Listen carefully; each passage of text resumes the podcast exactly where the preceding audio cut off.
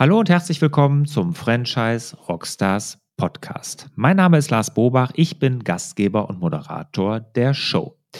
Ja, heute habe ich wieder eine Dame zu Gast und zwar die Christine Markreiter. Die Christine, die hat das Franchise-System Wax in the City 2005 in Berlin gegründet und sie beschäftigt sich da mit Haarentfernung, dem sogenannten Waxing.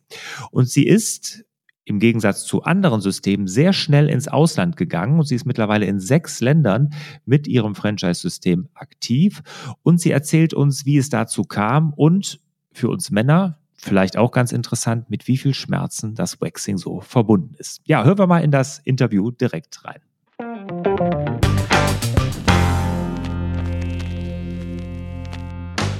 Ja, Christine, schön, dass du da bist. Und die erste Frage, die mich wirklich total beschäftigt, ist natürlich, wie viel Schmerzen ist das denn mit Waxing?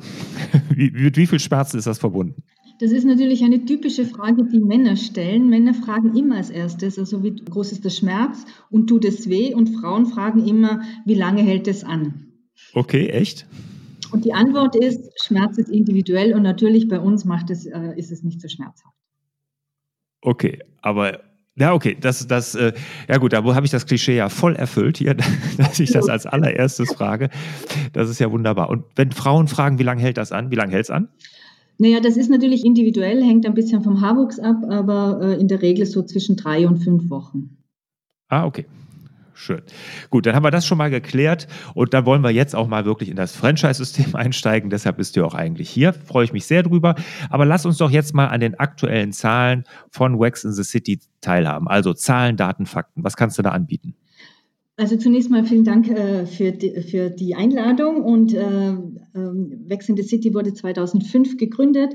Wir haben aktuell äh, 23 Studios, die von 15 Franchise-Nehmern betrieben werden in sechs Ländern insgesamt äh, so über 200 Mitarbeiter und unser Systemumsatz bewegt sich so im niederen zweistelligen Millionenbereich.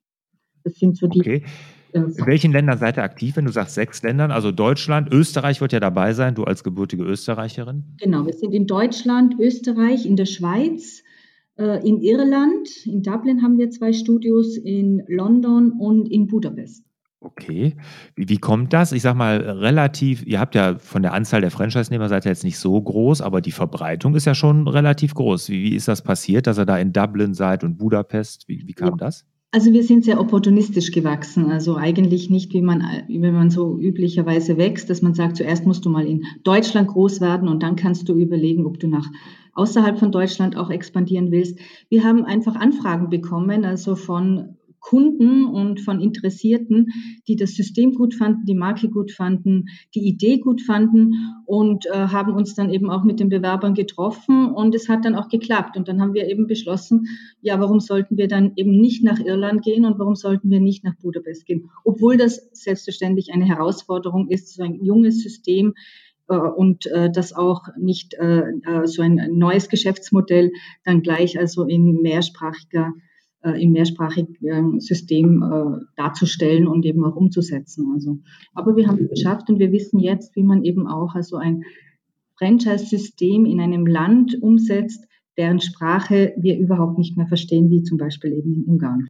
Ja, das ist interessant, äh, weil ich stelle ja auch, werde ich auch dir gleich die Frage stellen, ne, was war so die größte Herausforderung und Fehler, den du vielleicht gemacht hast als Franchisegeber und was hast du daraus gelernt? Der Kai Enders von Engel und Völkers, der hat gesagt, der größte Fehler wäre gewesen, sie wären opportunistisch in, in, ins Ausland gegangen und hätten das gar nicht geregelt bekommen. Bei dir ist es jetzt genau umgekehrt. Ja, also wir haben jetzt natürlich nicht so viele äh, Studios im Ausland, aber ich denke, es hängt auch ein bisschen von den Partnern ab und wir haben sehr gute Partner im Ausland, aber äh, du stellst mir noch die Frage, was die größte Herausforderung war und hängt auch mit einem Studio im Ausland oder mit einem Partner im Ausland zusammen, auch wenn ein bisschen anders als bei KNDers. Mhm, okay. Jetzt äh, würde mich aber mal interessieren, ähm, wie bist du auf die Idee gekommen? Du kommst ja nicht aus dem Beauty-Bereich, das hast du mir im Vorfeld, im Vorgespräch ja erzählt. Wie kommt man jetzt auf die Idee, so ein Waxing-Studio überhaupt aufzumachen? Ähm, einmal aus persönlichen äh, Gründen. Also ich bin äh, dunkelhaarig und äh, ich beschäftige mich wie viele Frauen, äh, seit mir Haare wachsen, mit der Haarentfernung.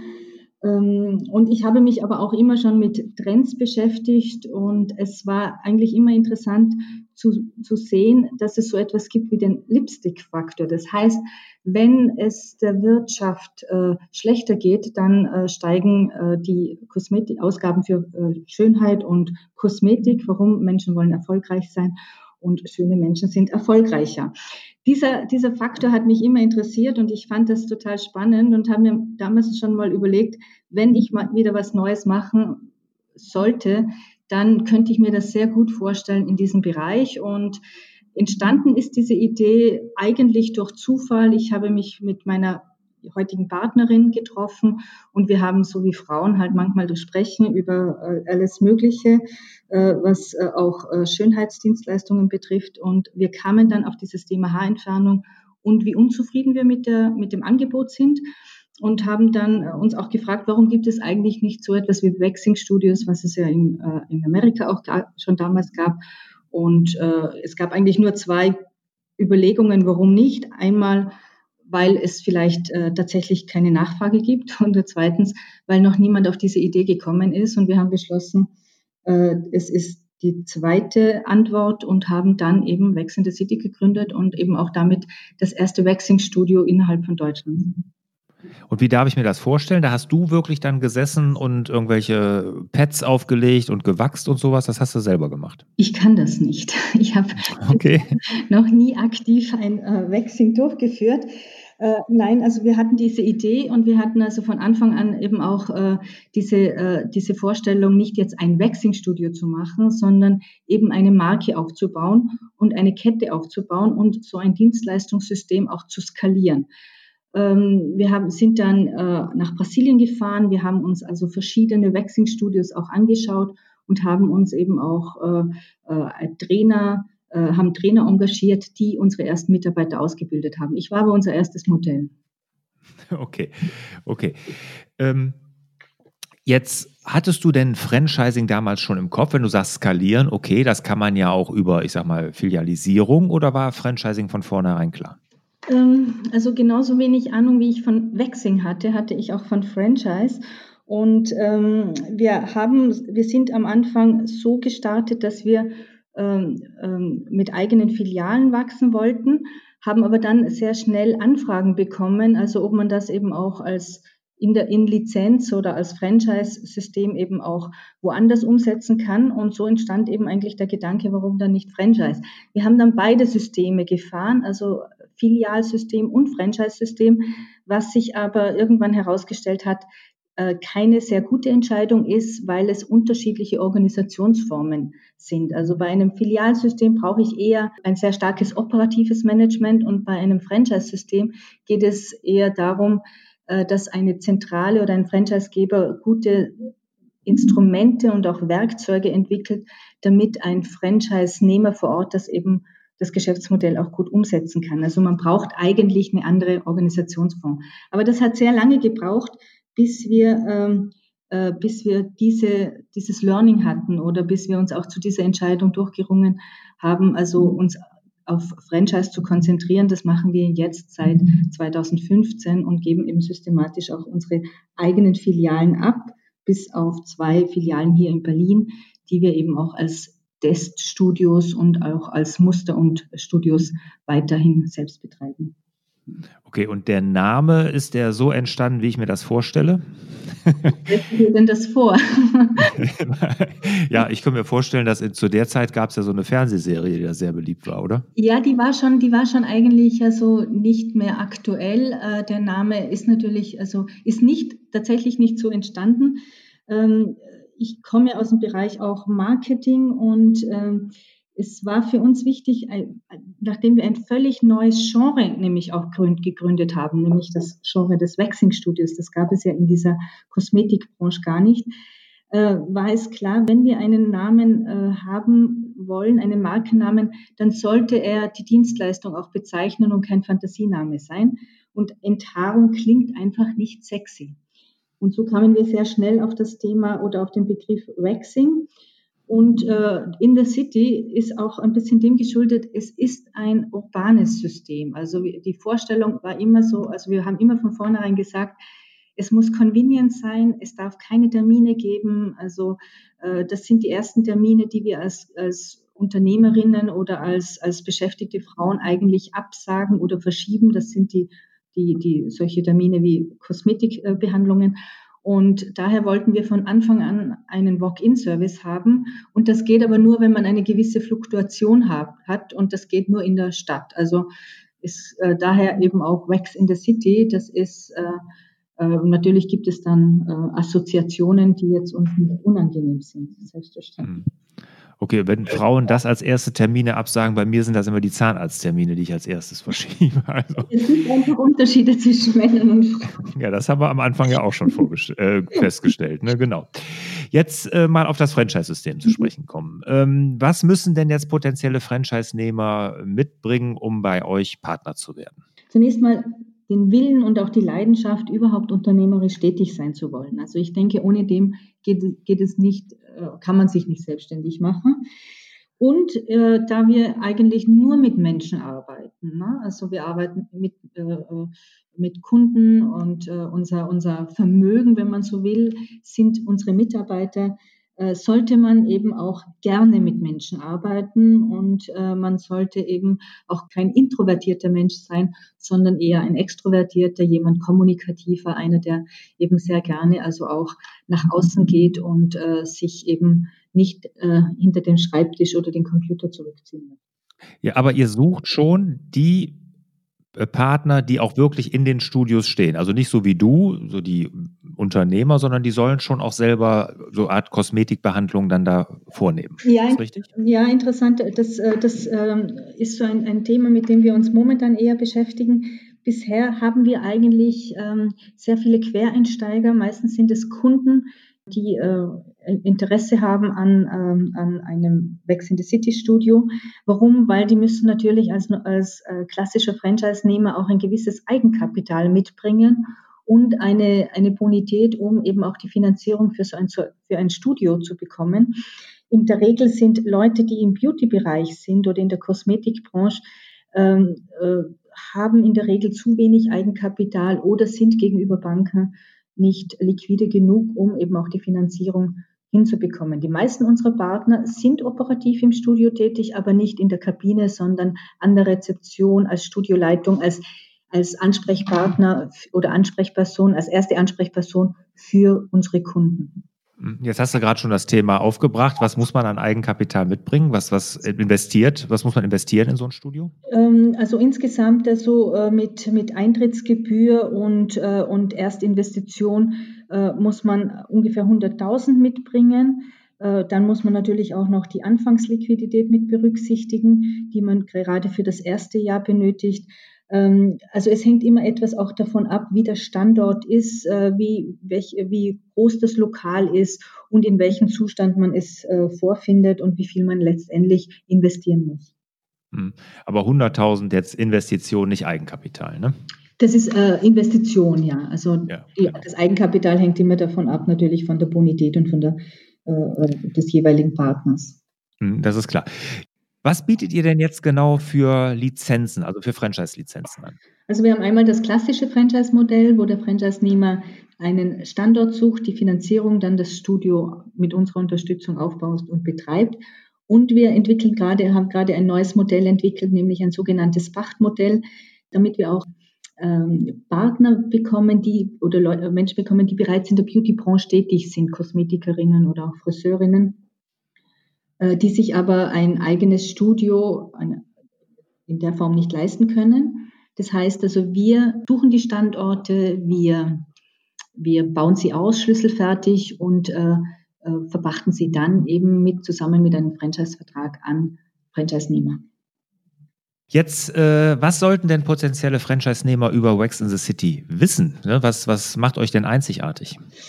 Ja, ich denke, zunächst sollte man überhaupt wissen, dass, es, dass man ein Waxing-Studio als Franchise-Nehmer betreiben kann. Ne? Also ich hatte ja vorhin schon erwähnt, die Kosmetikbranche tickt da ja etwas anders.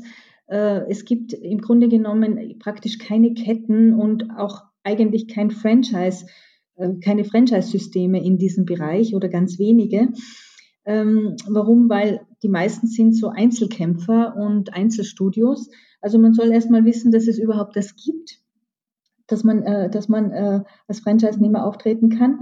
Und äh, zu uns äh, oder der, die Alleinstellungsmerkmale von Wax in the City sind zunächst mal, wir sind die Pioniere, also wir haben letztendlich also das Genre des Waxing Studios auch äh, eingeführt und äh, haben mittlerweile eben auch unser eigenes Wachs entwickelt, das einzigartig und auch äh, äh nur exklusiv äh, äh, über Wax in the City zu beziehen ist. Wir haben ein eigenes Ausbildungszentrum. Jeder Mitarbeiter, der in der Kabine arbeitet, muss bei uns ausgebildet werden. Und wir haben einen, von Anfang an einen Walk-in-Service. Das heißt, wir machen Waxing ohne Termine. Und seit einem Jahr haben wir eben auch eine App entwickelt, mit der man sich online einchecken kann und äh, eben jederzeit sehen kann, wie lang die Wartezeit in dem jeweiligen Studio ist. Zudem haben wir natürlich einen sehr guten Markennamen, der, äh, äh der sich äh, äh, ja, der auch international äh, funktioniert und wir haben, denke ich, eine ganz gute Positionierung als Marke aufgebaut. Was muss man denn, ich sag mal so, über diese Branche wissen? Also ist das äh, eine Wachstumsbranche? Wird immer mehr Haar entfernt? Also ich kann mir vorstellen, ich meine, das wird ja, das ist ja äh, Aussehen und das wird ja immer wichtiger. Ist das auch wirklich ein Wachstumsmarkt? Ist es per se schon ein Wachstums Wachstumsmarkt, weil Haare wachsen immer? Also, ja gut, aber in den, in den 80er Jahren, als ich groß wurde, ne, da kann ich mich noch daran erinnern, da hatte Nena wirklich in ihren Videos da riesen Haarbüschel unter den ja, Haaren. sind wir auch froh, dass die 80 Jahre vorbei sind. Also heute kann man, kann man eigentlich, also wenn man auch die, wenn man also auch äh, neueste äh, äh Umfragen äh, und Studien äh, sich anschaut und es gibt tatsächlich erstmal seit 2018 jetzt eine Studie, in der Waxing auch als Dienstleistung vorkommt ähm, da sieht man ganz deutlich, also dass der, der Bedarf da ist und dass äh, gerade auch bei jüngeren Leuten, also Waxing im Vormarsch ist. Äh, über 90, über 95 Prozent aller, aller äh, 18 bis 35-Jährigen äh, entfernen ihre Haare. Die meisten machen es nach wie vor mit dem Rasierer.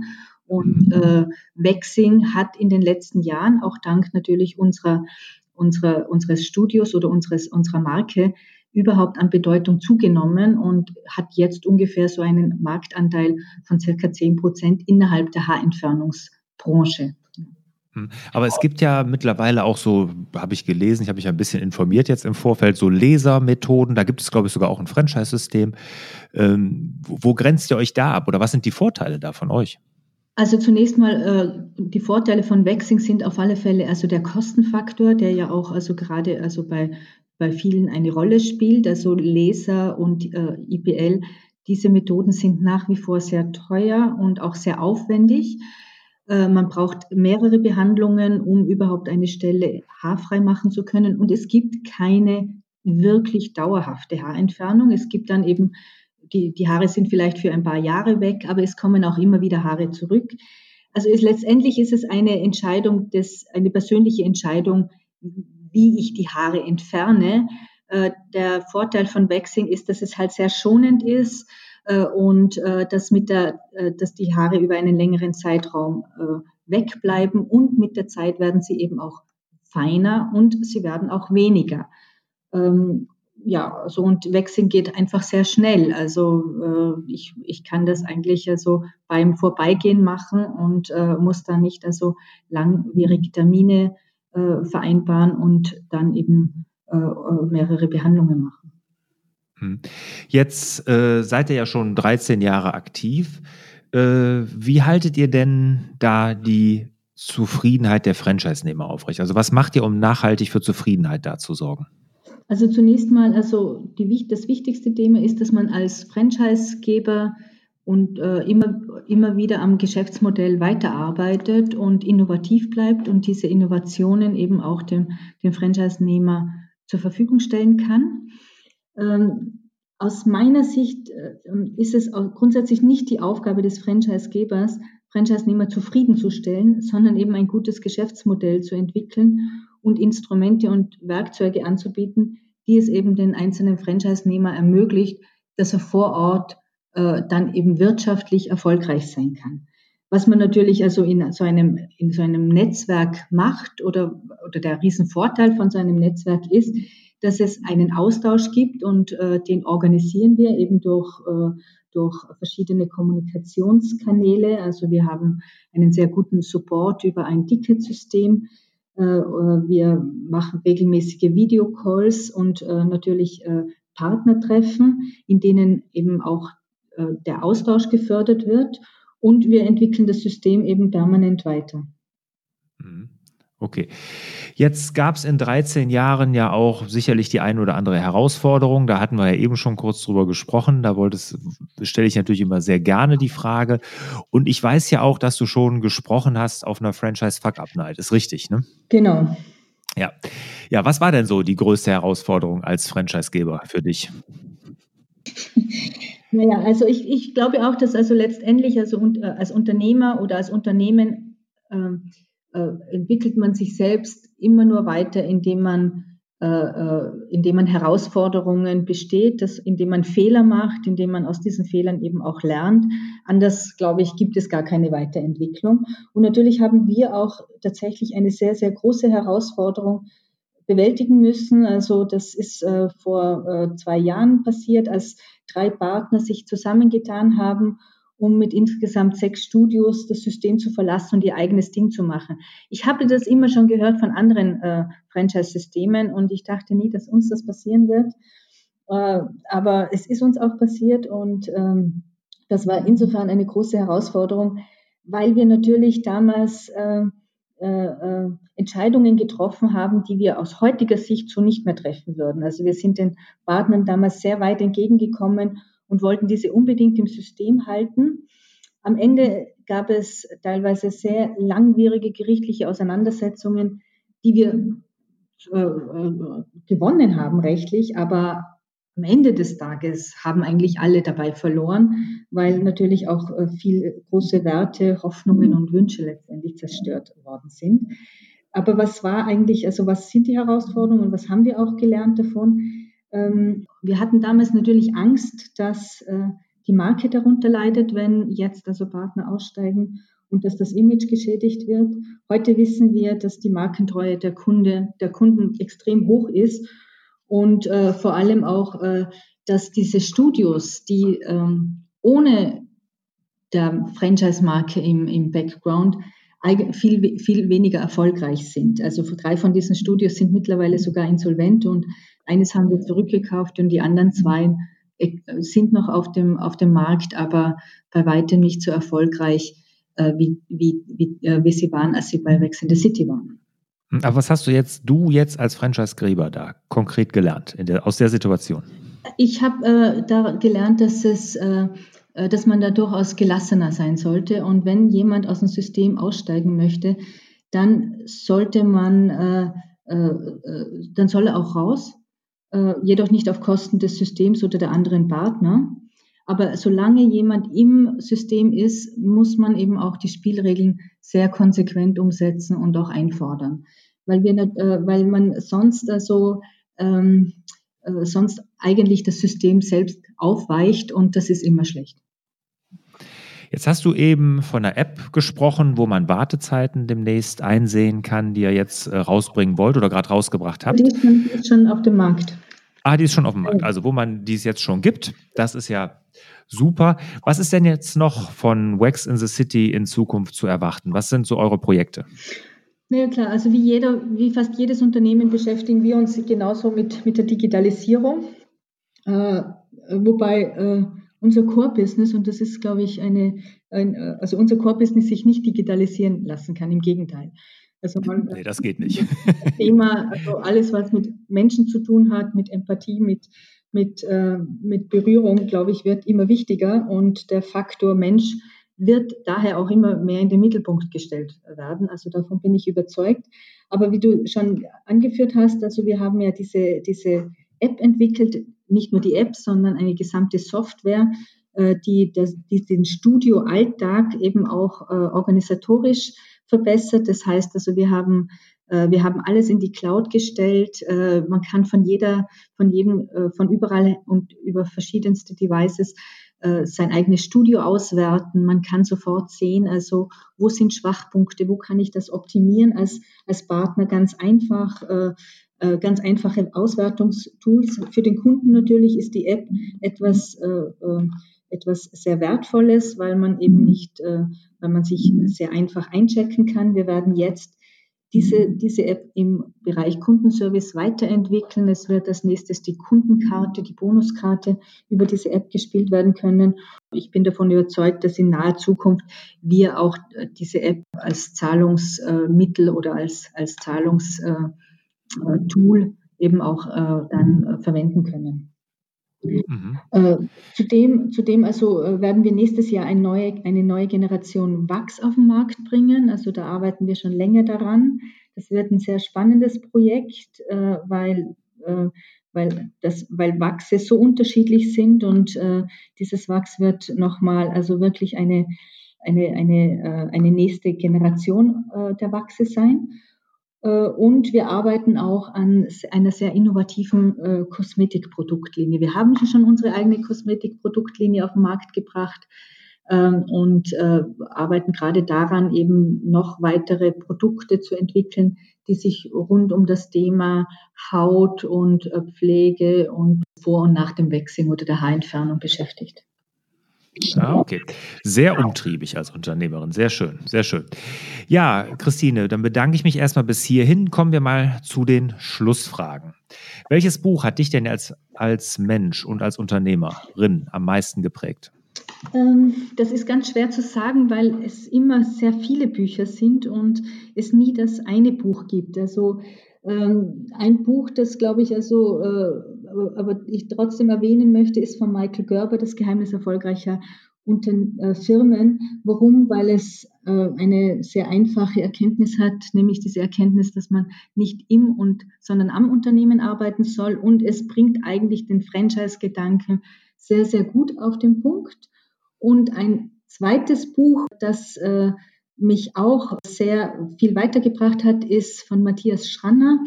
Äh, teure Fehler, die sieben größten Irrtümer in schwierigen Verhandlungen. Es geht dabei um, um äh, wie führt man richtige Verhandlungen. Ich habe sehr viel gelernt über Verhandlungen, aber vor allem eben, wie man sich richtig eben auch auf Verhandlungen vorbereitet und wie man fair und konsequent bleibt und dabei doch gewinnt.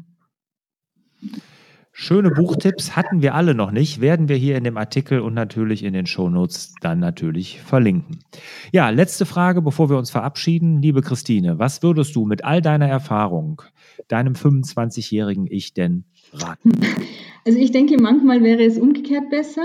Also äh, mein 25-jähriges Ich hat viel öfter einfach etwas gemacht, ohne zu viel abzuwägen aber generell würde ich dem jüngeren Ich raten, äh, seiner Leidenschaft zu folgen und einfach an sich zu glauben und dabei immer neugierig und offen zu bleiben. Der Rest ergibt sich. Ich dachte, du würdest sagen, jetzt früher mit, mit dem Waxing anfangen. das, das nicht, ja? okay. Christine, hat viel Spaß gemacht. Vielen Dank dafür. Und ähm, ja, ich freue mich sehr, dass du hier warst. Danke. Ich bedanke mich. Es hat mir auch viel Spaß gemacht. Ja, und dir, liebe Christine, und euch natürlich wünsche ich wieder mehr Zeit für die wirklich wichtigen Dinge im Leben. Ciao. Ciao.